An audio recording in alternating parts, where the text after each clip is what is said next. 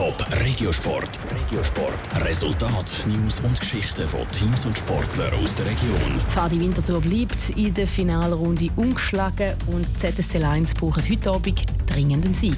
Das ist der Top Regiosport mit Melina Merten.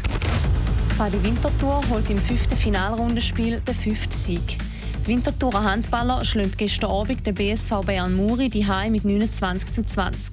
Für Pfadi war das der erste Match nach drei Wochen Pause. Gewesen.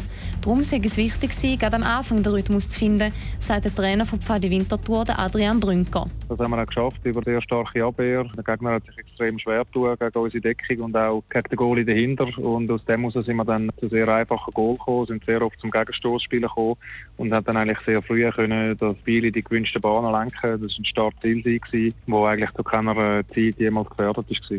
Am nächsten Mittwoch kommt es dann für Pfadi zum Derby und Spitzenkampf gegen Kadetten Schaffhausen. Die Schaffhauser sind nach 5 von 10 Finalrundenspielen Leader, minus 3 Punkte von Pfadi. Für die ZSC Lions steht heute Abend ein Schicksalsspiel auf dem Programm. Im sechsten Playoff-Viertelfinalspiel brauchen Zürcher auswärts gegen den HC Lugano dringend einen Sieg. Sonst gewinnen Tessiner die Serie mit 4 zu 2. Für den ZSC wäre die Saison vorbei. Grosse Baustelle vom ZSC ist in dieser Serie gegen Lugano vor allem das Powerplay.